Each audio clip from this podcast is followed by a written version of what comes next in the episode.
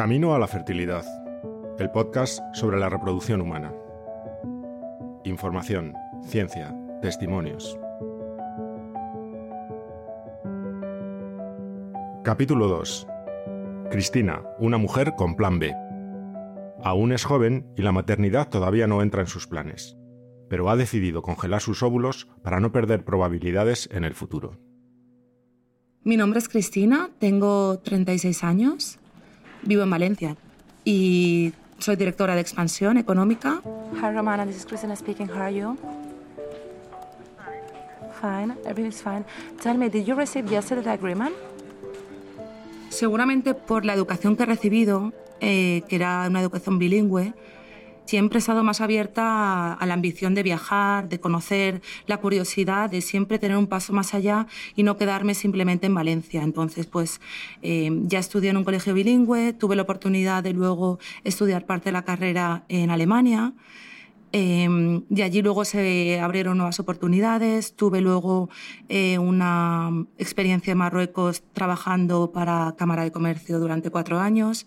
Entonces, toda esa serie de cúmulos de experiencias, de conocimiento, hace que al final seguramente pospones un poco las épocas o bien las decisiones base que se toman de manera más eh, natural cuando estás viviendo siempre en el mismo país o cuando tienes una rutina más establecida.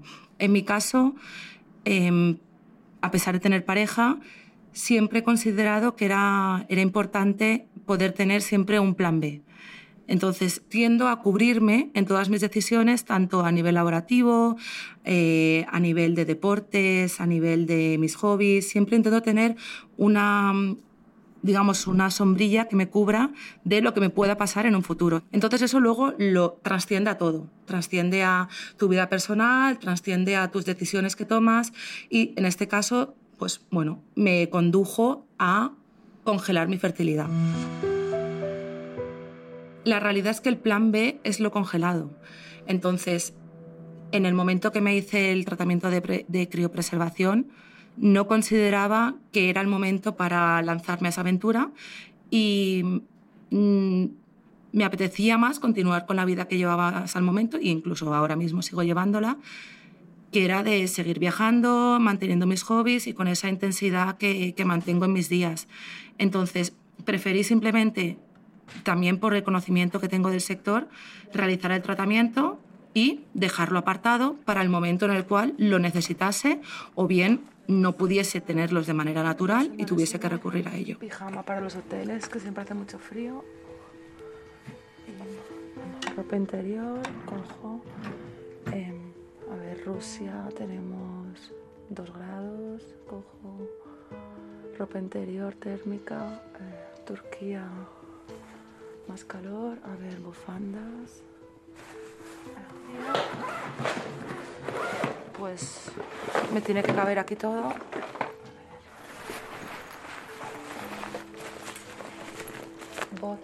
Que aparte tenía ya bastantes amigas que se lo habían hecho, otras que lo tenían en mente, otras también como trabajo en el sector que sabía que llevaban intentando tiempo tener un hijo y no podían y se arrepentían de no haberlo hecho en el pasado, sobre todo teniendo en cuenta eh, que a partir de los 35 años la bajada de la reserva ovárica es, es notable y por lo tanto cuanto antes mejor.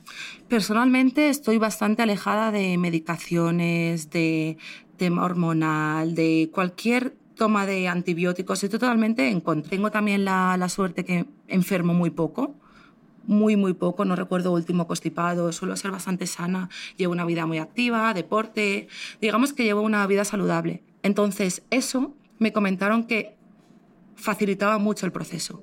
Al mismo tiempo, em, mi reserva ovárica en el momento, después de las primeras pruebas que me hicieron, era buena. Por lo tanto, la respuesta, en teoría, iba a ser buena.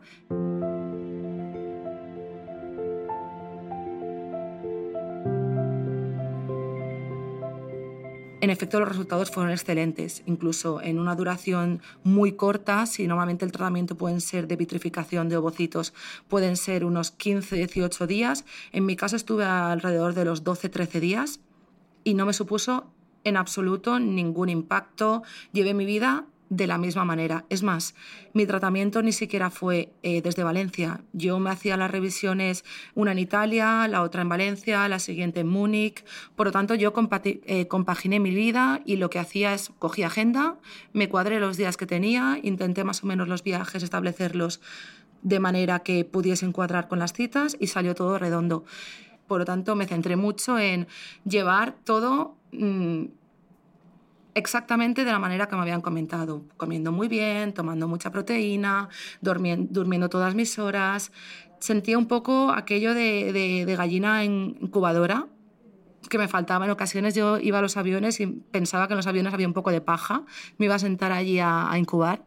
Conseguimos 22 ovocitos, de los cuales 17 han sido tamaño excelente, perfecto y listos para fecundar.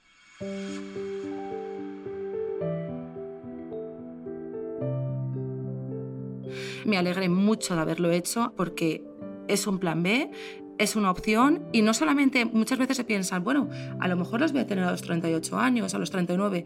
Ya no es solamente el caso del primero, puede ser que tenga necesidad de utilizarlos para tener un segundo hijo o para tener un tercero con 42.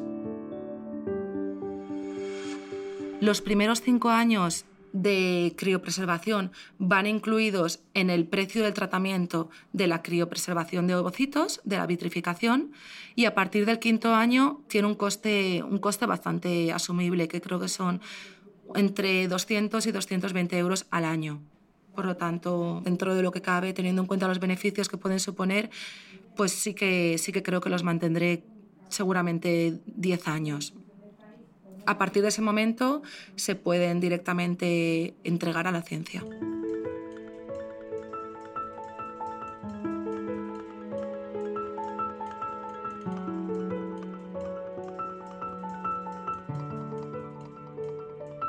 La sensación de tener el material genético vitrificado te da una sensación de una alternativa futura, porque tampoco te garantiza que en un futuro vas a poder quedarte embarazada y tener un hijo sano con esos embriones, pero te da una capacidad de tranquilidad, te da una capacidad de, de, reaccionar con un poquito más de información ante las circunstancias, porque hay un plan B garantizado.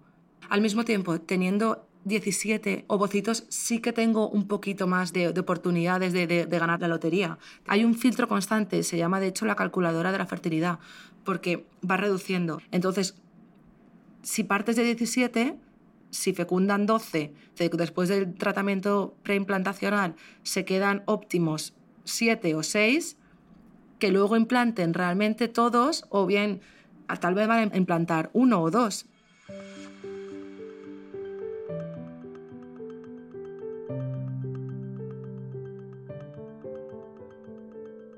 En mi entorno está un 50% de amigas que ya ha sido madre y hay otro 50% que o bien no lo ha podido conseguir aún o bien prefiere eh, hacerlo en un futuro.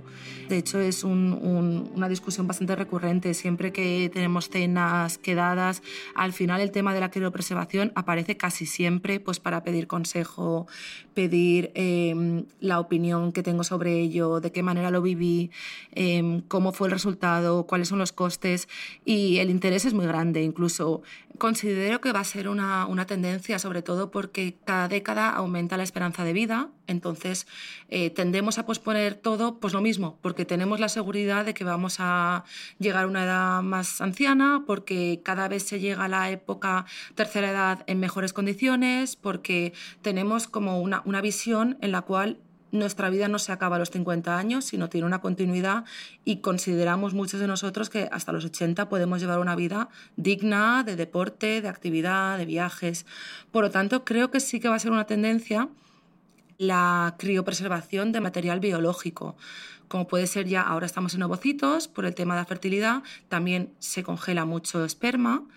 El plan A será pues intentar eh, tener familia de manera natural, pero en el caso de que no se pueda, bueno, pues siempre hay el plan B.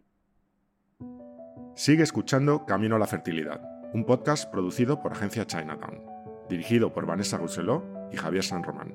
Diseño de sonido y mezcla, Vinicio Colín. Música, Miguel Dantart.